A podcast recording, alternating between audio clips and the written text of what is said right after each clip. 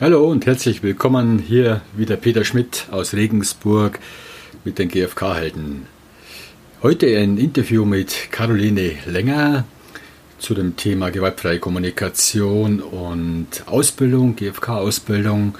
Und ja, ich habe es unglaublich genossen, mich mit ihr zu unterhalten über ihre Geschichte, wie sie zu der gewaltfreien Kommunikation gekommen ist, was sie ja, für Hindernisse überwunden hat, äh, welche Themen die Teilnehmer mitbringen und welche Erfahrungen sie in den Ausbildungen gemacht hat, mit was sie sich beschäftigt. Und ach, herrliches, spannendes Interview. Ich wünsche euch viel Spaß dabei und los geht's.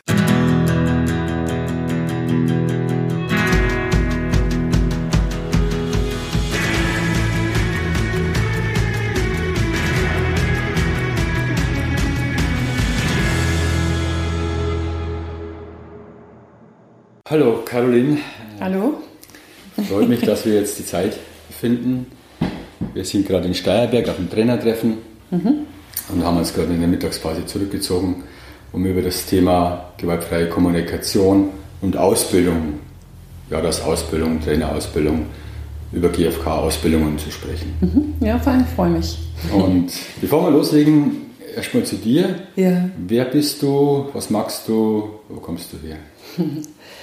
Ähm, ja, wo komme ich her? Ich komme ursprünglich komme ich aus dem, aus dem Frankenland. Also ich könnte jetzt sozusagen äh, an der Christkindlwahl könnte ich jetzt teilnehmen. Es dürfen nämlich nur gebürtige Nürnbergerinnen. Mhm. Bin aber weggegangen, weil ich äh, die, wegen Studium ähm, und lebe jetzt in Bielefeld und gebe auch, also bin auch Trainerin, eben bin dort geblieben, auch zu meiner eigenen Überraschung. Das war nicht geplant. Ähm, Genau, ich habe ähm, hab eben studiert und auch promoviert in, in, in Bielefeld. Das ist ja die größte Fakultät Europas der Soziologie mit 30 Profs und einem unglaublichen Bibliotheksbestand. Das hat mich damals sehr geflasht und bin dort dann auch geblieben. Ähm, äh, nach, direkt nach der Uni ähm, habe ich äh, im Bodelschwenkschen Stiftungsbereich äh, angefangen zu arbeiten weil ich eine Theaterausbildung auch gemacht habe, parallel zur Doktorarbeit. Und daraus ergab sich dann eine Fusion in einem Fachdienst Darstellende Kunst, in dem ich zur Kommunikation gearbeitet habe. Und habe eine Stelle dort äh, mit erschaffen, die hieß oder heißt, ich begleite das Projekt sogar bis heute noch, äh, Kommunikation mit künstlerischen Mitteln. Und das war so ein Kernpunkt auch in meinem Leben, äh, Verbindungen, Verknüpfungen zu schaffen, auch gerade zu Menschen, die gar nicht sprechen also wie geht denn das? Ne? Irgendwie, sei es mit Autisten oder oder auch mit ganz, auch mit Blinden. Also meine Doktorarbeit war zur Blindheit. Ähm, äh, auf eine ganz, also wie geht Resonanz hat mich immer beschäftigt. Wie geht Kontakt? Ähm, wie kommen wir miteinander? Wie können wir miteinander, miteinander in Kontakt kommen? Mhm. Und so bin ich dann auch auf die GfK gekommen. Wie, ja. wie war das? Wie kamst du zur GfK? Also im Verlauf deines Studiums? Deiner das war dann schon, als ich in der Theaterwerkstatt gearbeitet habe, wo ich auch viel mit Teams dann gearbeitet habe und, äh, und so viel sprachliche Verwirrung auf eine Art auch war, so zwischen Fachsprache und wie kommen wir da in Kontakt und in den Teams. Und da lag irgendwann dieses kleine grüne Bändlein von Gabriele Seis, dieses wunderbare Buch mit Marshall Rosenberg, das Interview. Ja. Ich habe das gelesen und war total geflasht und dachte, das ist es. Habe dann ein Seminar gemacht und dann habe ich das wie gefuttert. Also ich fand das so von der Haltung, von der, ähm, von der, also sich endlich mal etwas, was eigentlich für mich so alle Puzzlesteine meiner Lebenserfahrung zusammenbrachte, ähm, eben nicht so an der Oberfläche hängen zu bleiben und im Außen zu hängen, sondern wirklich die ganze Mechanik des Lebens und die Erfahrung auf der Hinterbühne der Bedürfnisse zu verstehen und darin ein so tiefes Verständnis von Konflikten, von Beziehungen, von Umgebungen zu finden, das hat mich tief berührt und beeindruckt. Magst du mal beschreiben, wie hat dein Leben ausgeschaut von der Kommunikation her mit dir selber und mit anderen, bevor du dieses Buch gelesen hast? das ist eine schöne Frage. Ähm, also ich glaube, ich war, ich glaube, ich war unglaublich verwirrt in Kommunikation, weil ich ganz oft, also von diesen klassischen Ping-Pong-Gesprächen, was ja in unserer Alltagskultur so, so selbstverständlich ist. Du fängst an, was zu erzählen von irgendwie, ne? Und dann gehst du sofort, ist, fängt der andere sofort an, von sich zu erzählen. Das heißt, es gibt eigentlich, es gibt eigentlich fast eine sofortige Unterbrechung in dem eigenen Erzählfluss, weil der andere ist ja dann wieder bei sich. Ne? Und so, also das allein schon. Dann dieses, also dieses viele Ähm, wenn du, ich bin ein sehr fühliger Mensch und ich glaube, dass äh, mir eigentlich Entschleunigung total gut tut, was aber auch in der normalen Gesprächskultur nicht vorkommt, weil du dann ganz schnell Ratschläge kriegst oder ne, also irgendwas passiert, was eigentlich in diesem Moment, wo du dich Schritt für Schritt immer mehr hineinfühlst, auch erstmal nur in dich selbst, unterbrochen wirst auf eine Art. Ne? Und das Ergebnis war wirklich, glaube ich, dass ich ganz oft in Gesprächen so, so eine Bewegung von ein, ein Schritt vor, zwei zurück, zwei vor, drei zurück. Ne, so in dem, in dem Wunsch auch nach Intimität, weil ich finde, es kann in Gesprächen kann eine, so eine wunderbare Nähe entstehen ne, und hat so eine, viele Facetten und Qualitäten von Begegnung, aber nur dann, wenn es wirklich möglich ist, dass man auch in so ein Nacheinander kommt. Und so habe ich mich früher immer so vorgetastet, sowieso, weißt du, meine, meine Fühlröhre ausgesteckt kriege ich da einen Raum? Ist da ein Raum für mich? Und wenn ich dann aber nur so kleine Ratschläge oder irgendwas kam, habe ich mich sehr schnell wieder zurückgezogen. Und war in dem Sinne, glaube ich, zwischen verwirrt und verschreckt in den normalen mhm. Gesprächen. Mhm. Zumindest in den Momenten, wo ich mich echt und nahbar zeigen wollte und sichtbar machen wollte. Und dann bist du wieder zurückgegangen und hast dich geschützt. Genau, genau.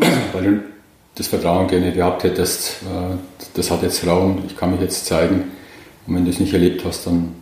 War ich sehr, sehr, sehr zögerlich und sehr vorsichtig einfach auch. Und das, ist, und das ist grausam. Also rückblickend denke ich so, wie grausam ist da auch unsere Alltagskultur auf eine Art oder die tradition klassische Gesprächskultur, weil es ja so, ähm, mm, also so dadurch so viele Qualitäten auch oder bestimmte Formen von Kontakt eigentlich fast verunmöglicht. Mhm. Ohne dass das wenn du GFK, ohne GFK weißt du es aber einfach auch nicht besser. Ne? Ja. ja. Da macht man halt das, was man, ja. was man kennt. Ja. Und wenn du sagst, du wolltest dich zeigen, bist einen Schritt rausgegangen aus deiner Komfortzone, aus deinem Schutzpanzer, dann bist du wieder zurück, nachdem eine Reaktion gekommen ist, die dir nicht so gefallen hat. Ist das etwas, was du übernommen hast von deinen Eltern? Weil das ist ja das, was uns am meisten prägt, unsere Eltern, unsere Vorbilder wo wir unser Kommunikationsverhalten oftmals übernommen haben. Hm, ja, absolut. Also das ist ganz nah an der Kommunikationskultur meiner Ursprungsfamilie. Mhm. Ne? Also dass man sich unterbricht, dass man springt in Gesprächsfäden. Also ich glaube, meine Mutter könnte ein Buch schreiben, ne, in den Strategien eigentlich mal nicht an einem Erzählstrang zu bleiben oder wenn es zu nah wird, auch wegzuspringen und mhm. also so viel Spiegelungswunden oder Themen auch. Ne? Also wie kriegst, wie bist du, hast du wirklich, ich glaube, ich bin Trainerin geworden, weil ich einen echten, authentischen Kontakt nicht hatte oder wenig. Mhm. Also da war eine Sehnsucht da einfach. Ja. Ich ja. will das und ich möchte so eine Umgebung haben, wo Menschen sind, wo ich mich so zeigen kann, wo wir uns so unterhalten kann, so verbinden können. Ja, und ich, um sich selbst letztlich auch zu erkennen. Also weil wenn du kein, beim Lehrspielungsthema mhm. zum Beispiel ist ja so, wenn du ins Leere läufst, wenn du was erzählst, dann hast du, ist es eins, dass du nicht gesehen wirst, das ist schon irgendwie nicht so eine ganz angenehme Erfahrung. Was aber mindestens genauso gravierend ist, dass du nicht weißt, wer du bist. Mhm. Weil du kein, du hast kein Gegenüber. Mhm. Du weißt, du bist du schlau, bist du nicht schlau, bist du, ne, und du weißt eigentlich fast gar nichts weil du keine unmittelbare Rückkopplung zu dem hast, zu deinem eigenen Erleben kriegst. Mhm. Und das ist schwierig, eine Orientierung zu finden dann. Ne? Und eine selbstbestimmte Identität zu entwickeln ja. auf eine Art. Ne? Also die, wenn du jemanden hast, der empathisch da ist, den Raum halt, wo du dich zeigen kannst, wo auch so ein Vertrauen da ist, es ist gut so und äh, ich werde da nicht verletzt, dann hilft es dir dabei, dich selber zu erforschen und dich ja. selber kennenzulernen. Genau. Und immer mehr an deine an deinen Kern zu kommen, an dem, was dich innerlich wirklich ausmacht. Ganz genau. Ja. Ne? Und darin dann deiner inneren Führung zu vertrauen. Mhm. Ne? Das hat ganz viele Effekte dann drunter, aber genauso wie du es beschreibst. Also es ist erstmal überhaupt den eigenen, also was ja die GfK dann auch sagt, in die eigene Essenz, also die eigene Essenz wirklich zu nehmen und zu verstehen, Schritt für Schritt. Mhm. Was wir, glaube ich, im Grunde äh, uns alle antreibt. Ne, mit diesen Fragen. In diese Fragen sind wir, glaube ich, hineingeboren, unsere eigene Essenz verstehen zu wollen. Ne? Ja, es geht gerade ganz stark in, in, Resonanz bei mir. Also mhm. merke ich da gerade, da passiert was bei mir. Weil das ist so auch meins, äh, was ich mit der GfK erlebt habe, mich selber besser kennenzulernen, das, was mein, mein inneres Sein ausmacht, mein, mein, meinen inneren Kompass zu finden, mhm. da immer mehr ein Stück näher zu kommen. Ja, ja. Das ist ganz stark. Ja, schön. Ja. Mhm. Wie war das bei dir? Was gab es für dich für Schwierigkeiten am Anfang? Du hast die GfK kennengelernt, hast das mhm. Buch gelesen, mhm. hast dich beschäftigt damit. Mhm. Was waren deine Herausforderungen so am Anfang mit der Beschäftigung der GfK, mhm. auf dem GfK-Weg? Also ich glaube, so ganz, also das Erste, was mir einfällt, dass ich erstmal in meiner Haltung nochmal das wiederholt habe, was ich eigentlich loswerden wollte, dass ich mir viel Druck gemacht habe. Mhm. Weil ich äh, sehr leistungsorientiert aufgewachsen bin und dann wollte ich auch, es ist erstmal wieder der innere Beobachter, der ein Teil der GfK ist, dass du mitkriegst, wie du da dich bewegst über die vier Schritte und und und, ist da erstmal wieder ein Stress entstanden, dass ich richtig gut sein wollte in der GfK, ne, was hier erstmal widerspricht, aber was halt meiner inneren äh, meiner inneren, bis dahin meiner inneren Führung entsprach. Ich war sehr streng mit mir, ich habe mich unglaublich angetrieben und, und war sehr fordernd auch mir gegenüber. Da. Also die Gütekraft, das war, war viel Luft nach oben am Anfang. Du hattest einen starken Antreiber in dir, sei perfekt oder in der Genau. Ähm, mach's gut. Mach's ne? gut. Mhm. Ne? Sei tief, sei, ne? sei mhm. komplex. Also es ist möglichst schnell zu erfassen und auch, auch sicherlich ähm, also, äh, mit Jack Rosenberg aus dem Agententum oder so, aber es gibt einen ganz tiefen Wunsch in mir, zum Wohle aller Wesen zu leben. Ne? Das ist mein, also ein ganz tiefes Wissen in mir, dass ich dienen möchte. Und ich glaube, diese, diese Seite, die, diese, diesen Schmelz, den ich gerade beschreibe und diese Liebe darin, ähm, das kann ich heute in der Form leben. Und damals hatte ich zwar diesen Impuls schon in mir drin, aber es war wie verschachtelt noch oder verklebt darin, ähm, mir darin sehr viel Druck zu machen, dienen zu müssen und schnell sein zu müssen. Und da war so eine Ungeduld darin. Ne? Und heute kann ich viel mehr äh, eigentlich fast jeden einzelnen Schritt des Scheiterns auch in Anführungszeichen oder des Nichtwissens wirklich genießen. Mhm. Genau, du sprichst von damals, diese Ungeduld, diesen Druck, den du ja. bei dir gemacht hast. Jetzt kannst du es genießen. Was hast du gemacht, dass du so weit gekommen bist? Was waren die Schritte, die Entwicklung? Um, ähm, also ich glaube, was entscheidend immer schon war, aber mit der GfK auch nochmal sehr deutlich wurde, ist eine klare Entscheidung. Mhm. Also es ist wirklich ein klares Committen auch mit mir, dass ich diesen Herzensweg gehen möchte. Und dass es eigentlich da kein Ja-Aber mehr gibt. So. Also meinen inneren Kompass, ne, was du ja auch gesagt hast, sehr klar erstmal auszurichten. Und ähm, gepaart mit diesem Wunsch auch zum Wohle aller Wesen zu leben oder so, war das eigentlich so, dass ich eigentlich sehr, sehr konsequent, es fiel mir nie schwer zu üben oder ich bin dann in einer Übungsgruppe und äh, es war jetzt witzig, wir hatten neulich den dritten Bielefelder GfK-Tag und dann meinte der Uli nochmal zu mir, der in meiner ersten Übungsgruppe war, ja und dann ist Caro abgegangen wie eine Rakete, weil ich halt ganz viel Training sofort gemacht habe. Ich habe auch relativ schnell weitergegeben, weil ich ja schon viel Gruppenerfahrung aus dem Theaterbereich hatte. Und es ist mir so, also ich, ich liebe es zu lernen. Ne? Also es waren so, es war fast wie Nahrung für mich, ne? zu wachsen und auszuprobieren und und äh, ich meine, Kommunikation ist etwas, innere und äußere Kommunikation, das kannst du einfach 24 Stunden am Tag üben. Ne? Das ist eigentlich ideal, da brauchst du ja keinen Ort für oder nirgendwo hingehen. Und in dem Sinne habe ich das, glaube ich, sehr konsequent, sehr viel und sehr schnell umgesetzt auch, weil ich mhm. mich committed habe für diesen Weg. Also einerseits, du hast die Entscheidung für dich gefällt, ja. ein klares Commitment ja. für dich, ich gehe den Herzensweg. Ja. Und dann, weil du eh den Wunsch hattest zu lernen, so wissenshungrig, üben, üben, üben, üben, üben. Genau. Und mit, was in der GfK ja, finde ich, schnell passiert, man hat einen sehr unmittelbaren Effekt, ja. Weil sich schnell Gespräche verändern, weil sich der Selbstumgang verändert. Also, ähm, wir sagen in Ausbildungsgruppen, die ich jetzt ja im, im zehnten Jahr mache, immer so eine Mini-Statistik, dass, also in die, allein in diesem Jahr haben wir zwei Trennungen, zwei, zwei neue, eine Kündigung, zwei neue Stellen, die angetreten werden, einen Wohnungswechsel, eine Viertelschwangerschaft, weil es immer auch mindestens eine Verliebung gibt. Also sprich, dieser Prozess, der hat so, das ist so ein Lüft, Belüften des eigenen Systems und so eine Klärung hin in die eigene, in das eigene Berufensein oder in die eigene, in das eigene, was brauche ich wahrhaftig, um mich und mein Lichtwesen, sage ich jetzt mal so ein bisschen poetisch zu leben. Ja. Und dadurch klären sich die äußeren Kontexte automatisch. Mhm. Ja? ja, das ist dieses Bildlüftungssystem, das gefällt mir ganz gut, weil das, also so ein Klärungsprozess, so eine, so das, der Nebel geht etwas weg und genau. man sieht etwas klarer. Genau. Ja. ja. Jetzt sind wir gleich bei dem Punkt, wo wir ja hier jetzt uns unterhalten. Du hast angefangen, Trainings zu geben. Mhm. Und irgendwann hast du angefangen, eine Ausbildung anzubieten mit der Andrea Lohmann. Genau. Und du machst es jetzt seit zehn Jahren. Genau, wir sind jetzt im zehnten Jahr. Ja.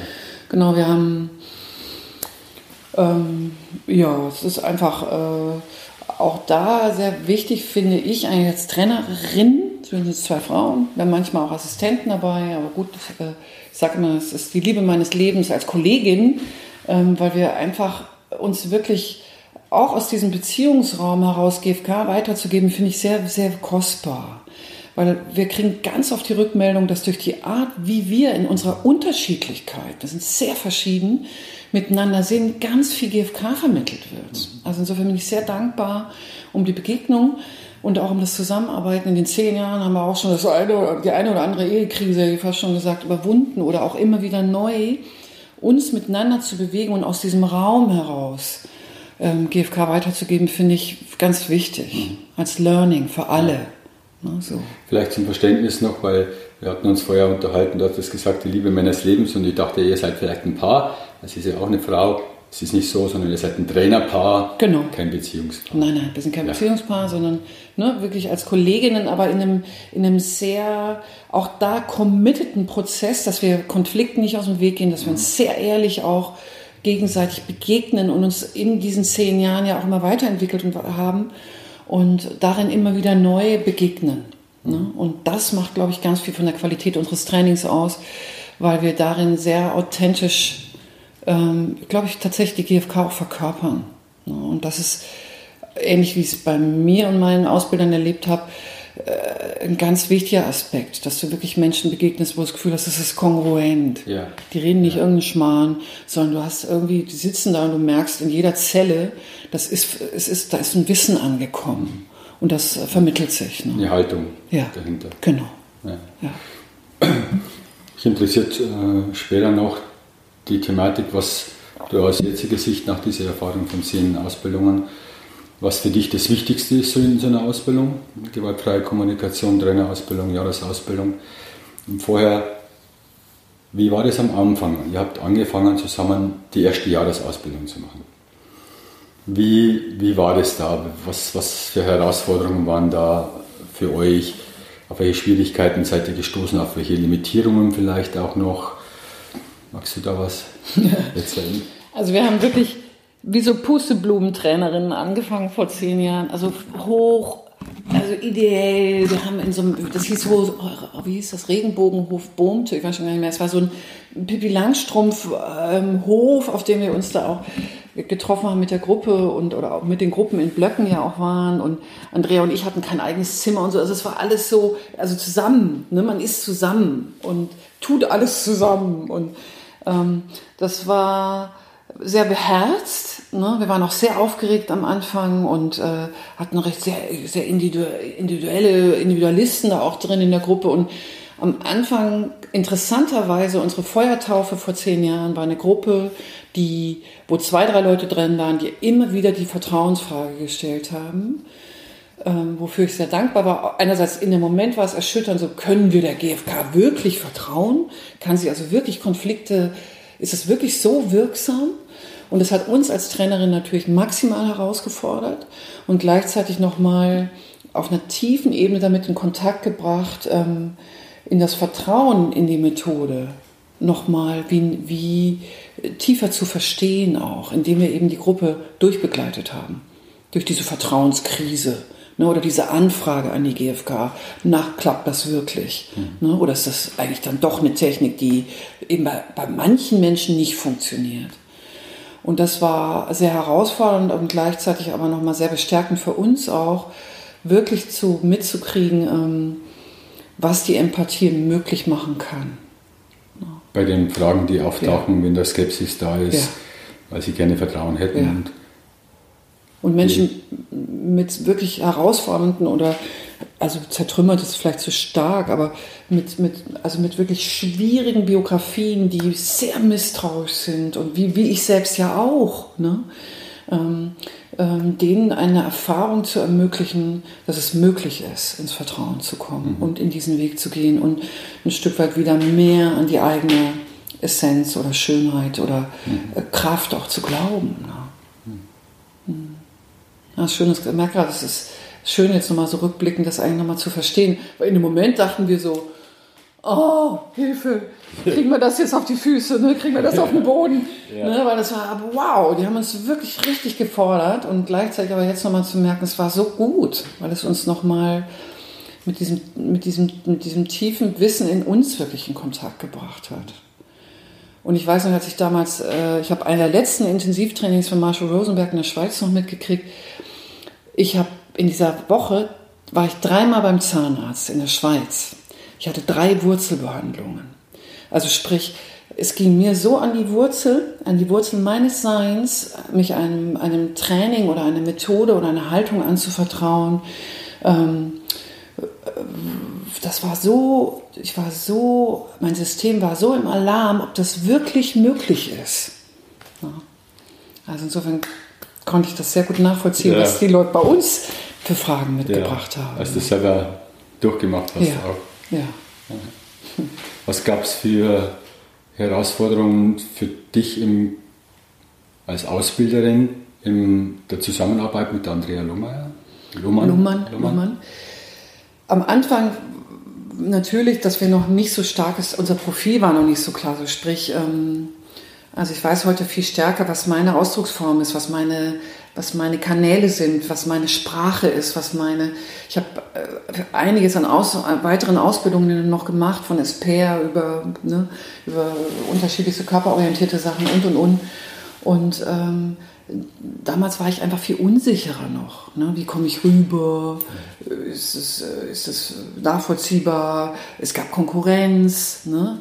Irgendwie, wenn sie eine Übung gut angeleitet hat, hm, die mögen sie viel lieber als mich. So, weißt du, diese ganz klassischen Themen, ne? Ja. wo du so denkst, ne, werde ich gemocht und also ich war auch sehr, wollte es allen recht machen. Also war viel, viel schneller so im Nachlaufen, ne, dass jeder Einzelne sich da irgendwie aufgehoben fühlt und also da war viel, viel mehr Unsicherheit einfach noch in der Richtung. Ne? Und wichtig, weil also das ist ja das Privileg des Trainerin-Seins, dass du deine eigenen Blindspots sofort gespiegelt kriegst. Ja. Und wenn du wach damit bist, ist es ein super wechselseitiges Lernen. Mhm. Die blinden Flecken erkennen. Ja. ja. Und das hat sich natürlich sehr verändert, ne, weil wir nach zehn Jahren auch einen enormen Erfahrungsschatz haben. Und gleichzeitig ist es ein anhaltendes Lernen. Wunderbar. Ja. Genau. Hm. ja. Hm. Gut, jetzt hast du, jetzt habt ihr zusammen zehn Ausbildungen gemacht, zehn ja. Jahre hinter euch. Wie siehst du jetzt eure Situation im Vergleich zu den Anfängen?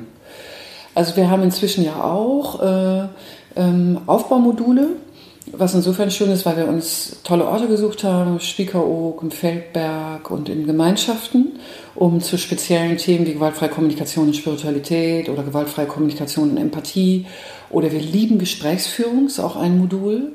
Da füttern wir ein bisschen systemische Ansätze noch zu, also von Integralen über, ich arbeite ganz viel mit innersystemischen Ansätzen und SPARE ist in Deutschland inzwischen ja auch ein bisschen bekannter.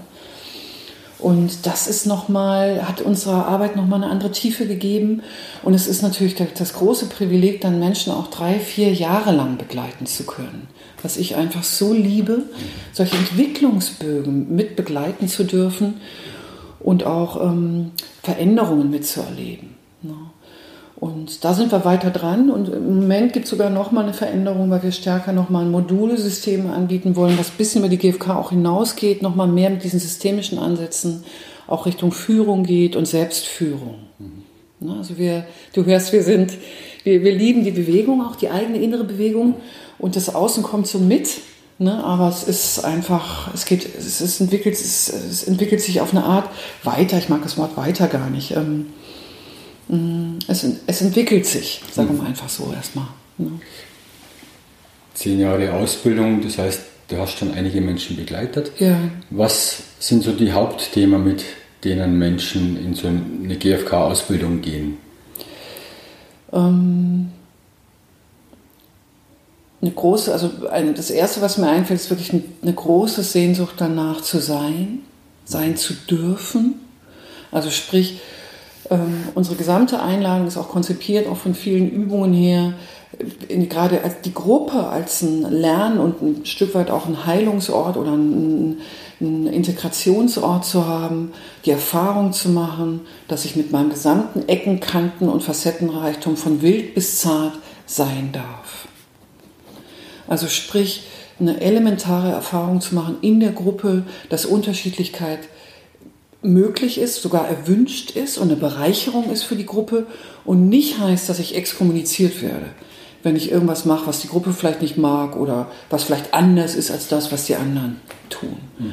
Und das ist, glaube ich, eine tiefe Sehnsucht. Also mit der eigenen Einzigartigkeit in Beziehung zu sein. Und das ist ein ganz wesentlicher Punkt, warum viele in die GfK oder auch in Ausbildungen kommen. Ja. Und das heißt, diese Menschen, die da kommen und diese Sehnsucht haben, die bekommen es nicht in ihrem Alltag, in ihrer Umgebung, wo sie sind. Ja. Sonst würden sie ja nicht kommen. Oder? Ja. Also sie sind sehr oft sehr überrascht. Also wir hatten jetzt ja gerade den ersten Blog in der, in der, in der zehnten Gruppe jetzt, wie schnell sich ein präsenter, ein mm, lebendiger, ein entspannter Raum im Miteinander aufbaut in der Unterschiedlichkeit. Weil das sind ja immer Mischungen von Berufsgruppen und Alter, die hast du ja fast nirgends sonst. Und es ist immer wieder ein Staunen, wie schnell man über die gewaltfreie Kommunikation ein, Raum, ein Wir-Raum oder ein Gruppenraum entsteht oder ein Raum, in dem so eine fast, und wir sagen immer so eine natürliche Intelligenz Schritt für Schritt wieder auftaucht, die wir ja eigentlich haben, die aber in den meisten, den meisten die im Alltag oft, oft nicht äh, erlebbar ist. Auch dieses gemeinschaftliche Gemeinschaft, was nicht mehr so ist wie vor ein paar Generationen. Und da ist es plötzlich lebendig und in einem intensiven, sehr intensiven Austausch. Ja. Ich denke, der Wunsch nach Gemeinschaft. Unbedingt, ganz, ganz zentral. Ziemlich stark sein. Ja. ja. Zugehörigkeit, ein Rudel haben. Ne? Ja. Familie. ne, dass eine ähnliche Sprache spricht und wo man einfach äh, eine bestimmte Qualität erlebt mit mhm. Miteinander. Ne? Mhm. Wie ist der Mann-Frau-Anteil? Gott sei Dank, würde ich sagen, haben wir mindestens immer ein Drittel Männer. Mhm. Ne, sind ganz wichtig, die Männer in den Gruppen auch, weil sie einfach nochmal eine, einfach äh, ganz andere, also einfach wichtig auch in den Qualitäten, die mit reinkommen dadurch. So, also ein Drittel. Ja. Wenn wir Glück haben, die Hälfte. Mhm. Also ganz paritätisch ist natürlich wunderbar. Gleich mal eine Frage ähm, aus deiner Erfahrung. Also meine Erfahrung ist, dass Frauen eher so generell eher, wenn etwas nicht funktioniert, wenn Konflikte entstehen, dass sie die Schuld bei sich selber suchen und Männer eher die Schuld beim anderen suchen. Deckt sich das mit deiner Realität, mit deiner Wahrnehmung? Also von den Gruppen her würde ich es jetzt nicht so unbedingt sagen, wobei wir auch nicht die, glaube ich, ganz typischen Männer haben. Also wir haben schon auch oft einfach sehr, sind schon auch Männer, die schon auf dem Weg sind oder auf eine Art, eine gewisse Reflexion, schon einiges an Reflexion mitbringen. Ähm, insofern und umgekehrt Frauen auch in Führungspositionen, die auch ganz gut mal eher einen dann raushauen. Ja. Ne, bevor sie sagen, ich habe es falsch gemacht. Mhm. Also insofern äh, haben wir da, glaube ich, eine andere Auswahl. Kann ich jetzt nicht so sagen. Das ist, mhm. äh, ich habe so im Vergleich zum Mainstream oder ich weiß, ich weiß es nicht. Ich bin auch mal ein bisschen vorsichtig mit Geschlechterstereotypen, um die nicht zu bestätigen sozusagen oder ja. festzuschreiben. Was sind denn die Schwierigkeiten, mit denen Menschen, die anfangen, in die Ausbildung zu kommen und sagen, ja, ich möchte GFK lernen, ich möchte Haltung verinnerlichen, was ist so der, die größte Schwierigkeit auf dem Weg? Mhm. Also ich glaube, das Ungewohnteste, es ist ja ein Bewusstwerdungsweg, das Ungewohnteste und auch Anstrengendste am Anfang ist, diese Gleichzeitigkeit zu üben zwischen ich bin total sauer und ich merke, ich bin total sauer. Ne? Oder ich bin so in meinem typischen akustischen Inneren, ne, diesem dauernden Rauschen von Gedanken und ich kriege mit, ich denke. Das ist echt anspruchsvoll am Anfang. Also das immer und immer wieder zu üben, mitzukriegen, was, was passiert denn da eigentlich gerade und drin zu sein und gleichzeitig drauf zu gucken. Das ist echt äh, richtiges Üben und das, Lernen. Warte mal, dass ich das verstanden habe. Mhm. Der eine Punkt ist, dass jetzt eine Bewusstseinserweiterung entsteht in dem Sinne von, mir wird jetzt gerade bewusst, was vor sich geht, ja. was gerade in mir los ist oder was gerade passiert in der Kommunikation, in der Interaktion und gleichzeitig bin ich ja in der Handlung, bin ich ja in dem Jetzt und versuche das anzuwenden und umzusetzen. Ja, ja, das ist sogar noch, der, das wäre sozusagen noch der dritte Aspekt, mich darin zu beobachten, was ich dann tue. Mir geht es erstmal nur eher um den inneren Beobachter sozusagen. Sagen wir mal, wir nehmen den, wir stellen den inneren Beobachter ja sozusagen ein, ne, offiziell. Mhm. Ne? Und ähm, das allein erstmal mitzukriegen, den inneren Beobachter, dass der, dass der auch freundlich ist. Ne? Viele stellen sich da erstmal dann so einen fast preußischen, äh, anmutenden inneren Beobachter ein, sondern dass der eben eine gewisse Gütekraft hat und liebevoll beobachtet, was ich denke oder was ich fühle oder, ne? also erstmal ist alles im Innen, ne? mhm. ne? das erstmal mitzukriegen. Und diese Gleichzeitigkeit von mitkriegen und beobachten, also beobachten und darin in den emotionalen Wogen sein, das ist sehr anspruchsvoll am Anfang. Ja. Und dann kommt ja noch, dann, sind, dann sprichst du ja erst, hast du noch nicht Piep gesagt. Und dann kommt noch eine Reaktion. dann kommt auch noch der eigentliche Dialog. Also es ist auch, es ist anspruchsvoll. Ja. ja. Was hilft Menschen, die da so anfangen und diesen, diesen Schwierigkeiten sind? Was hilft denen am meisten? Also tatsächlich glaube ich, ähm, zu merken, dass es in der Gruppe, also dass es vielen so geht, dass, also dass, man, dass man das nicht eine persönliche Lernerfahrung ist, sondern dass das äh, ein Teil der Übung ist, das Lernen auch, auch im Lernen mit sich schon empathisch und liebevoll zu sein. Also das Scheitern in Anführungszeichen oder das äh, Üben darin ist ja schon der Weg. Also wenn es gelingt, dass du in der Übung, wo du merkst, ah, Mist, ich habe null mitgekriegt, dass ich gerade voll in der Bewertung bin und in dem Moment es schon gelingt, ah, ne, liebevoll damit zu sein, dass du es nicht mitgekriegt hast, ja. bist ja schon, also mehr GFK geht ja nicht sozusagen, bist ja schon mittendrin. Ja. Ne, und in dem Sinne sind wir immer sehr aus dem Hier und Jetzt heraus bedacht, dass Menschen daran zu erinnern, was jetzt gerade passiert und dass sie da ganz schnell irgendwie sich wieder in eine Haltung bringen können, die das Szenario komplett verändert. Also und wir machen viel mit Rememberings und so. Also wir haben viele Formen, die sehr ähm, ähm, wo wir auch immer mit einsteigen. Also wir zeigen uns in den Trainings auch. Mhm. Bei den Remembering, für die, die das, den Begriff nicht kennen, magst ja. du das kurz erklären? Also Remembering ist eine Form, von die ich auch von Marshall kenne. Da geht es darum, dass du, egal was, also ein Text oder ein, wir hatten schon alles, wir hatten Tänze, wir haben, wurden live Lieder gesungen, es hat jemand ein Stück Waldboden mitgebracht. Also es gibt, du kannst alles als Anlass nehmen, um dich an etwas zu erinnern. Also Remembering was für dich wirklich bedeutsam, was dich mit etwas Bedeutsamem in dir in Kontakt gebracht hat. Und ich liebe diese Form, ja. weil sie einfach eine so wesentliche Übung ist, dass wir wieder lernen, aus einem auch emotional starken Moment heraus uns zu äußern, uns darin zu zeigen. Und wir haben unglaublich berührende Rememberings auch schon erlebt in den letzten zehn Jahren dadurch. Und dann eben eine Resonanz zu hören aus der Gruppe, wo jeder sehr klar über sich spricht, ne? also nicht diese Vermischung, über die wir vorhin schon mal gesprochen hatten. Und das ist, glaube ich, auch ein Teil, da begleiten wir am Anfang auch viel, um so ein bisschen die innere Navigation zu unterstützen. Wie kann ich mich denn da zurechtfinden in der Emotionalität, etwas auszudrücken? Und ich glaube, dass das ganz viele Türen öffnet. Also dieses von uns begleitet werden ist am Beispiel mit uns auch erleben und gleichzeitig aber auch die Erfahrung zu machen, was nur eine solches Remembering, für, wie ein Adventskalender, für Türen öffnet. Mhm. Und das schmilzt, glaube ich, viel von den Ängsten, die im Lernen da sind. Mhm.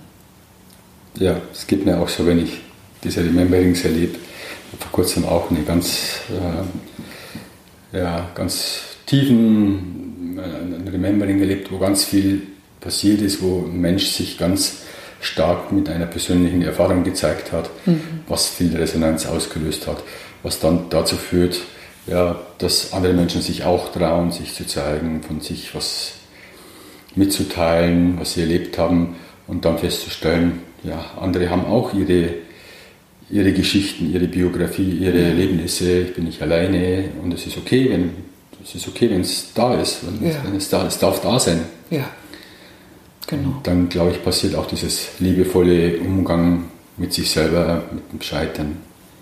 Ja, es ist glaube ich wirklich genau wie du beschreibst, so eine, wir kommen in eine andere Tiefenstruktur auch in der Gruppe. Also der, ne, dass man einfach, wir sind ja immer verlinkt in kollektiven Themen, dass dieses, diese, dieser Überlebensmodus, dass man immer so guckt, ah, man fühlt sich immer so ein bisschen wie ein Feindeslager, muss aufpassen, es geht ums Überleben, dass man diese Schicht, dass man wirklich geschiftet ist. Also man erreicht eine andere Ebene, ja. eine höhere Ebene der Intelligenz in der Gruppe, weil man merkt, dass man vertrauen kann. Mhm dass man sich und dieses Anvertrauen schafft wirklich eine, eine authentischere und eine, eine echtere äh, Art, sich zu äußern. Und wir werden auch die, wir werden dann wirklich intelligenter. Das finde ich mhm. total spannend. Ne? Auch von dem, was dann geäußert wird und was für ein Raum entsteht. Mhm. Ne? An Erkenntnis, an Erfahrung, an Tiefe, an Inspiration, an Kontakt miteinander auch. Ne? Wir haben so eine total geniale Übung, im, in die, ich finde, ich liebe die im Aufbautraining ähm, in einem, die heißt Angelübung. Äh, da geben die, die, die Gruppe untereinander sich Rückmeldungen, was sie nicht aneinander mögen. Eins zu eins. Also richtig Zickenalarm. Ja. Ne? Dann hauen sie es erstmal raus. Ne? Und dann wird es natürlich ne, im Sinne der GfK von uns begleitet auch erstmal geguckt, was ist denn mein eigentlicher Impuls da? Was ist da meine Not, warum ich da meinen Ärger rausdampfe? erster Schritt, meistens schon super berührend und dann wird die andere Person gehört, was es mit ihr gemacht hat. Und das ist so großes Kino, so kam ich, glaube ich, jetzt drauf, weil die Themen sich fast immer treffen von den beiden, die sich gegenseitig bewerten. Und was da für eine Verbindungsebene dann entsteht, wenn das wirklich gehört wird und erkannt wird, was eigentlich auf einer unbewussteren Ebene in Resonanz geht, kann ich durchheulen. Mhm. Ne, weil das mich so eine Freude in mir auslöst, wenn, wenn sich Menschen auf der Ebene begegnen können. Ja, wunderbar, danke. Also, du sagst auf dem GfK-Weg, was anderen hilft, ist, das zu erleben, dass es anderen auch so geht. Ja. Ich bin nicht allein auf der Welt, äh, der diese Konflikte hat, der diese inneren Konflikte hat, der ähm, Antreiber hat, die nicht so gut sind oder äh, dass ich mich auf eine Weise, Art und Weise verhalte, die nicht so förderlich ist für mich und für andere. Dann dieses liebevolle auf mich schauen und ähm, beim Üben liebevoll mit mir umgehen. Genau, ja, genau, sorry. Mir mhm. fällt nur gerade ein Aspekt ein, den ich jetzt äh, ja. gerade noch mit benennen möchte.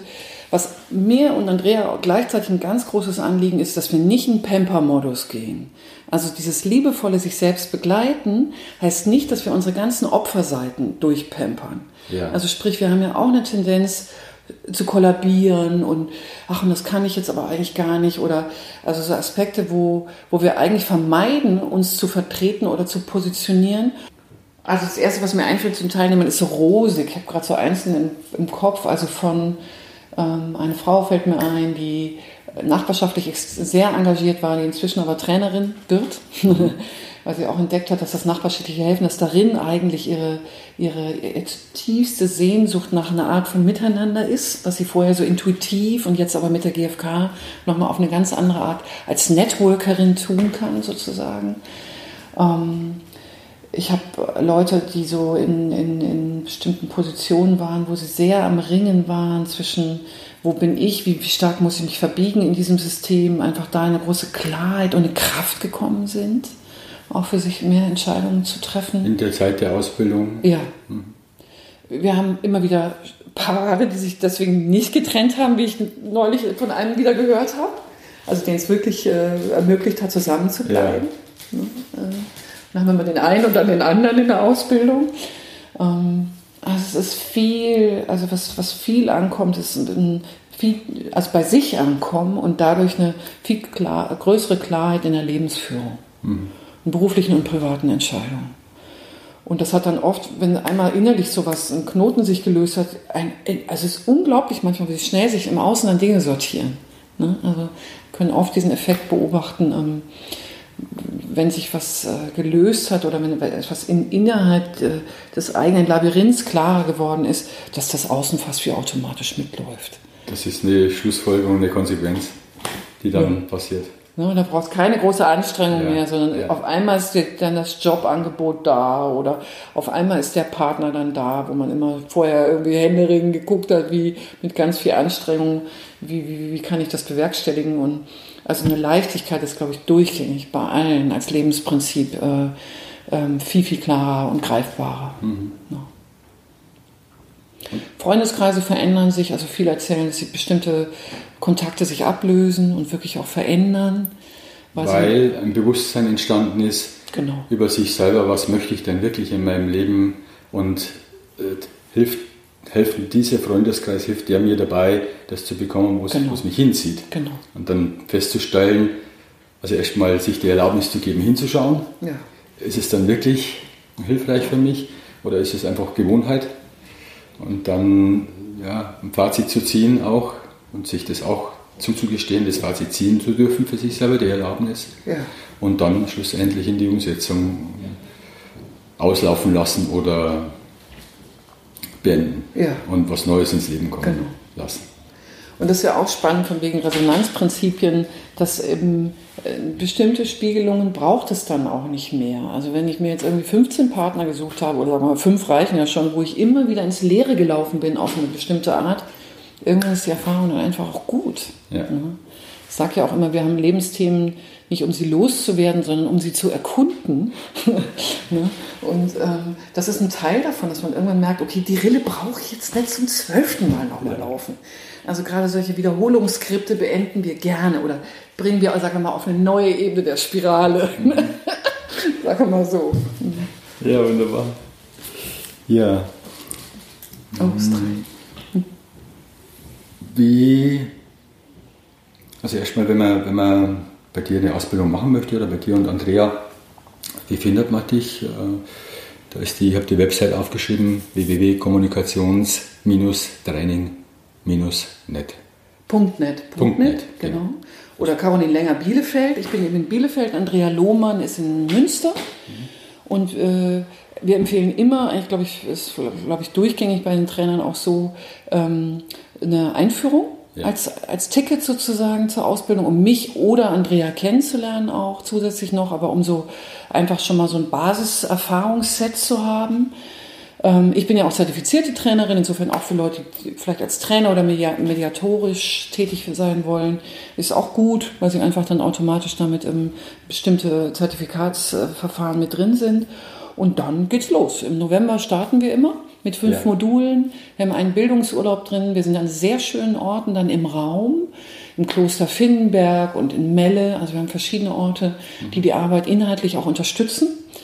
Und allein im Kloster, das ist in the middle of nowhere, haben wir einen eigenen Teil dann gebucht, das Refektorium mit alten Holzstielen und dem alten Klostergarten und so.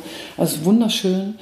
Und an den Orten sind wir dann eben so in zweieinhalb Monaten verteilt, ungefähr Abständen. Ähm, die bilden Regiogruppen, das heißt, sie sich auch zwischen den Blöcken äh, selbstständig treffen. Und so hat man dann einen Bogen ja. über sieben, acht Monate ungefähr. Hast du noch Tipps für Menschen, die die gewaltfreie Kommunikation, die so am Anfang des Weges stehen? Was würdest du denen empfehlen, bestimmte Herangehensweise, bestimmte Tools zu verwenden oder grundsätzlich, was würdest du mit denen, denen gerne auf den Weg geben? Also es hängt ja immer so ein bisschen von den Lerntypen ab. Ne? Manche, ja. Für manche ist es super, ein Hörbuch zu hören. Ne? Gibt es ja inzwischen, also der Markt ist ja, ich habe am Anfang, ich habe irgendwann aufgegeben, die ganzen nachwachsenden GFK-Bücher zu kaufen. Es ist ja unglaublich viel inzwischen. Aber es gibt auch wirklich gute Literatur, ähm, also entweder zu lesen oder Hörbücher. Es gibt ganz tolle äh, Clips auch auf YouTube über fast alle Themen. Also es ist für andere auch sehr inspirierend, sich da einfach einen Impuls zu holen. Ich ansonsten es, es lebt schon auch, glaube ich, vom realen Erleben. Ich würde immer empfehlen, dann mal sich Vorträge anzuhören oder sich Leute, also sich Trainer wirklich auch anzugucken und Seminare oder Übungsgruppen. Also, das ist ja auch Niedrigschwelle erstmal. Ja. Also grundsätzlich hauptsächlich beschäftigen mit dem Thema. Ja, ja, es um, braucht einen Impuls, glaube ich. Es braucht Impulse ja. immer wieder, weil ja, je nach Alter von den Teilnehmer, Teilnehmerinnen braucht es halt länger, um diese Muster, die eigentlich geübt worden sind über Jahrzehnte, dass die sich verändern können. Ja. Ich sage immer, es ist eine yogische Disziplin. Wenn ich ein Yoga-Buch lese, dann kann ich vielleicht ja. den ne, stehenden Baum oder was weiß ich, den ne, herabschauenden Hund jetzt auch nicht unbedingt sofort, sondern es braucht ein anhaltendes Hinwenden und Üben. Und es macht ja auch Spaß. Ne? Es ist jetzt irgendwie, ist ja nichts, was irgendwie jetzt als To-Do oben, hoffe ich, also es sollte nicht als To-Do oben drauf kommen, sondern einfach es leicht sein und Spaß machen. Sonst, äh Hast du grundsätzlich einen, einen, so einen Lebenstipp, wo du sagst, ja, das ist so, das ist so mein Tipp für in meiner Erfahrung, in meiner Biografie, das ist so die Essenz, was ich so anderen Menschen, die vielleicht auch jünger sind, mitgeben würde? Also der erste Impuls ist einfach den Weg der Freude. Also wirklich zu gucken, also mit, mit diesem Teil in sich in Kontakt zu kommen, der weiß, dass das dass das Freude ist, was da passiert, wenn ich das tue. Also mhm. so, ähm, das ist, glaube ich, ganz elementar, diese Instanz in sich zu finden. Und das andere wegzulassen. Ja. ja, ja. Mhm. Hast du einen, einen Buchtipp? Ähm, also eigentlich das, was ich am Anfang gesagt habe, irgendwann oder zwischendrin mal, das war ja. für mich echt ein, also ganz, äh, ganz bedeutsam, weil es gerade so ein schmales, kleines Herder-Bändlein für, glaube ich, wahnsinnig 8,90 Euro vom Gabriele Seis, das ja. Interview mit Marshall. Konflikte lösen mit gewaltfreier genau. Kommunikation. Das, das finde ich einfach. Fand ich auch noch verständlicher als das Hauptbuch von ja. ihm. Ich brauche das. Absolut, bin, ganz, bin ich ganz bei dir. Ja. Und es ist lebendig und es ist ein Interview. Also er hat ganz tolle Geschichten einfach, die er ja. da auch erzählt. Also das hat mich sehr berührt und wirklich ganz viele Facetten dieser Arbeit und dieser Form, mhm. finde ich, verdeutlicht. Gibt es ein Buch, was jetzt unabhängig von der gewaltfreien Kommunikation ist, was dich geprägt hat in deinem Leben? Hm. Also was ich eher aktuell bin ich ja sehr beschäftigt mit der Arbeit von Hamad Almas, der mit seiner Art der äh, Inquiry oder der Selbsterkundungen auch sehr nah ist an dieser an vielen selbstempathischen Übungen von äh, Marshall Rosenberg. In der Tiefe des Seins ist wunderbar. Also der wirklich diese tiefe Schönheit von dem, wenn du wieder im Hier und Jetzt bist und sich diesem, diesem Moment nicht zu wissen, was als nächstes wirklich passiert, anvertraust, das beschreibt er in einer Süße und einer Magie. Ich liebe diese Arbeit. Also ja, vielen Dank, weil das ist ganz neu für mich. Hammer. Auf jeden Fall vielen Dank.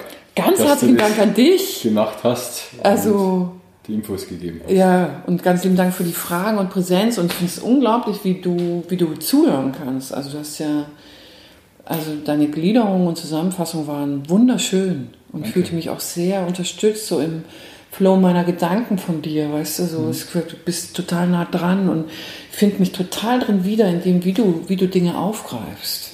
Ja, danke. Also es hat mich sehr unterstützt. Mhm meiner Bewegung zu folgen und gleichzeitig zwischen uns Momente zu haben, wo ich mich auch ganz nah gefühlt habe, so weil du von dir auch erzählt hast oder so, so kleine Fenster aufgemacht hast. Ja. Ganz fein. Es war mir echt eine Freude. Ja, mir auch. Vielen Dank, Caroline. Und jetzt Dank dir. machen wir weiter. Jetzt machen wir weiter.